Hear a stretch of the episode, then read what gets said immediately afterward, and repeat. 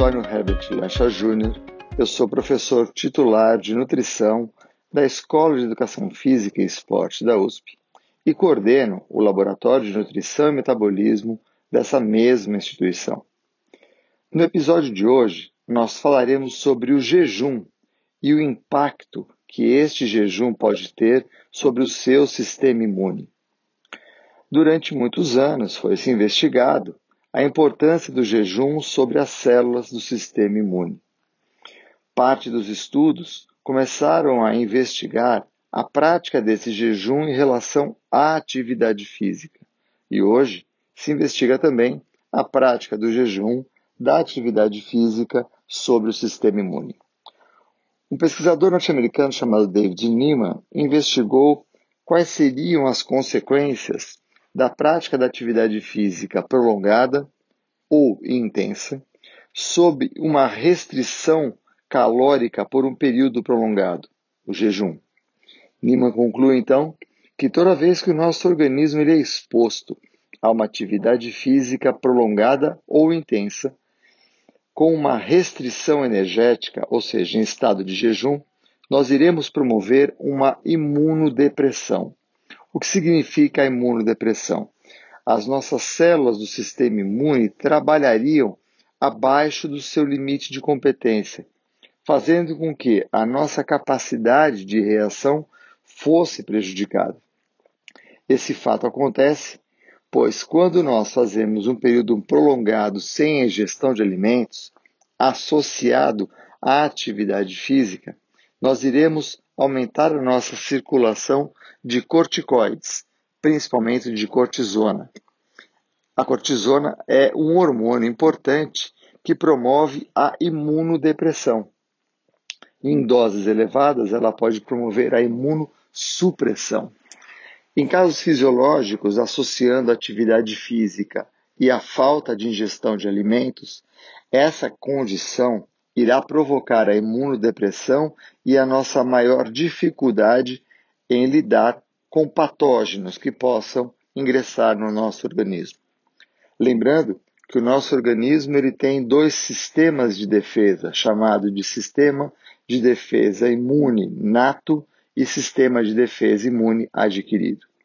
O primeiro consiste na nossa pele, nas nossas barreiras mucosas, e nas células que podem fazer o primeiro ataque do nosso organismo. Ela atua normalmente no espaço de 12 horas.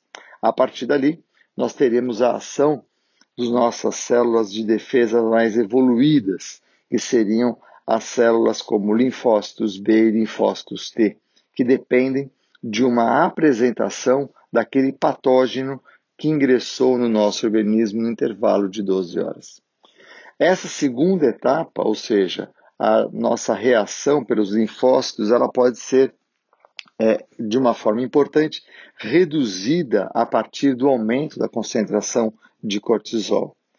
Isso quer dizer que, ao fazer uma atividade física em jejum, você faz com que a sua capacidade de resposta a um invasor no seu organismo seja prejudicada e faça com que ele tenha dificuldade para promover reações a partir dessa, dessa invasão. Esses trabalhos, liderados por Niemann, verificaram que atividades prolongadas promovem essa imunodepressão e que o jejum também promove essa imunodepressão. Dessa forma, então, o nosso organismo se tornaria muito mais suscetível a conseguir reagir perante um invasor que pudesse avançar no nosso organismo. Assim, a prática da atividade física é um grande aliado ao nosso sistema imunitário. Ela gera boas respostas a partir da repetição da atividade física. Porém, uma atividade física intensa, realizada em jejum, jejum, irá promover o efeito contrário. Nós teremos o que os autores chamam de janela imunitária aberta. Essa janela imunitária aberta acontece sempre após a atividade física realizada por um período prolongado ou por uma intensidade muito alta. Como podemos então realizar essas atividades e não ficarmos tão imunovulneráveis? A resposta para isso veio também dos estudos desse mesmo autor, David Niemann, que relata que a ingestão de carboidratos, quer seja em solução ou em alimentos que promovam aumento da glicemia e aumento da insulinemia, teriam este hormônio, a insulina, como um contrarregulador do cortisol. E assim, aquela imunodepressão provocada pela intensidade, duração e ou privação de nutrientes seria então reduzida. Cabe salientar que nenhum estado de privação energética e ou nutricional é interessante para o sistema imune. O sistema imune depende de um organismo bem alimentado, bem hidratado e com aporte energético adequado. Assim, toda vez que nós fazemos atividade física, é importante a alimentação antes do esforço. O que significa isso? Se você vai se exercitar pela manhã, logo cedo, é importante que o seu jantar seja suficiente para mantê-lo nessa atividade física. Se você vai se exercitar ao final do dia, é importante que as refeições que antecederam essa prática consigam manter o seu aporte nutricional para que você consiga manter essa atividade por um período prolongado. O jejum, de qualquer forma, associado à atividade física, pode prejudicar a sua resposta imunitária e, com isso, tornar qualquer tipo de invasão sobre o nosso organismo muito mais grave e muito mais duradoura. É fundamental, então, que nós façamos a atividade física sempre em condições alimentadas e que, sempre que nós possamos, fazer o consumo de soluções contendo água e glicose durante a atividade física. Este efeito, promovido pela hidratação durante a atividade física, mais uma pequena ingestão de soluções contendo carboidrato, garantem a glicemia por um período prolongado e impedem as é, imunodepressões típicas da atividade física.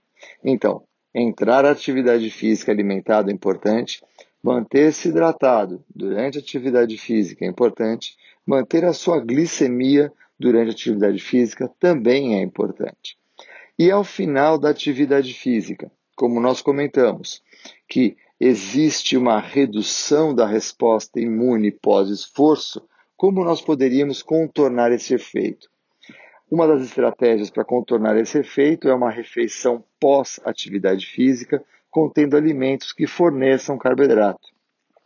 Essa refeição ela irá atuar recompondo rapidamente as reservas de glicogênio muscular, irá recompor rapidamente a concentração de glicose circulante e a estabilidade dessa glicemia fará com que os hormônios que promovem a imunodepressão não atuem de forma tão importante.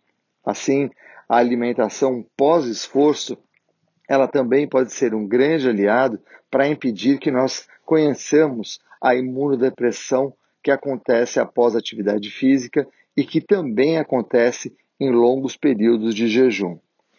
Para finalizar, então, qual seria a nossa recomendação?